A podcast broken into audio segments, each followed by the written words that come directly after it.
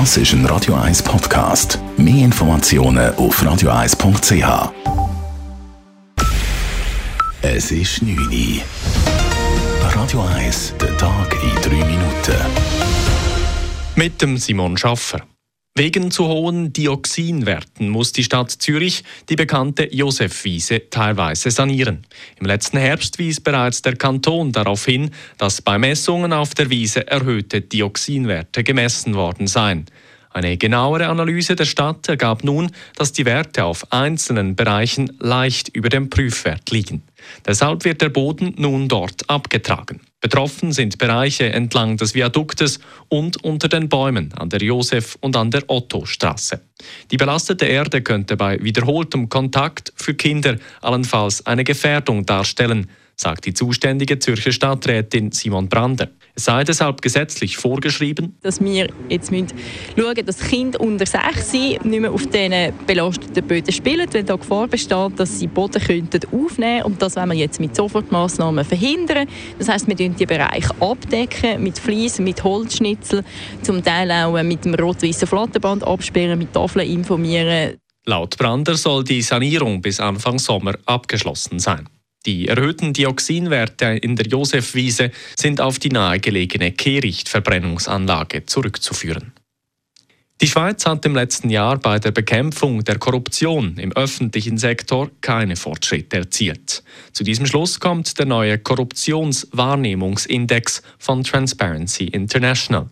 Demnach erreichte die Schweiz lediglich 82 von 100 Punkten. Im letzten Jahr waren es noch 84 Punkte gewesen. Im internationalen Vergleich landet die Schweiz damit zwar immer noch auf Rang 7, sie entfernte sich aber weiter von den möglichen Bestwerten, hält Transparency fest. Es brauche eine stärkere Unterbindung der Vetternwirtschaft und eine Verbesserung beim Umgang mit Interessenskonflikten und bei der Regulierung von Lobbying. Noch nie sind in der Schweiz so viele Menschen in der Freizeit verunfallt wie im letzten Jahr.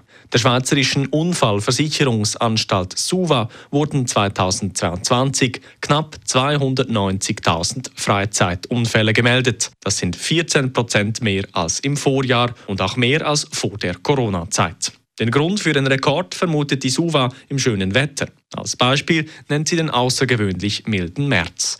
In keinem anderen Monat seien mehr Menschen beim Biken, Wandern oder Skifahren verunfallt, schreibt die SUVA. Wissenschaftlerinnen und Wissenschaftler warnen vor einem trockenen Sommer.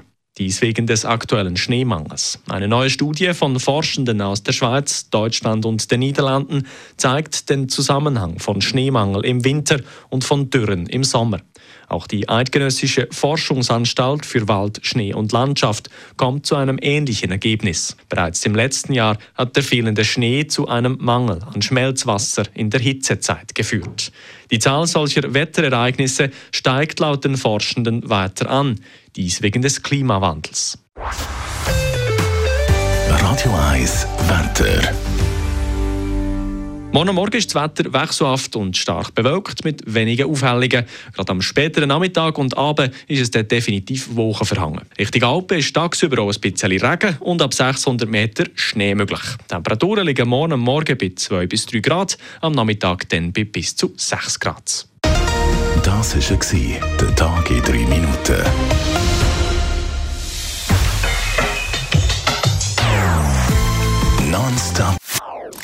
Das ist ein Radio 1 Podcast. Mehr Informationen auf radio1.ch.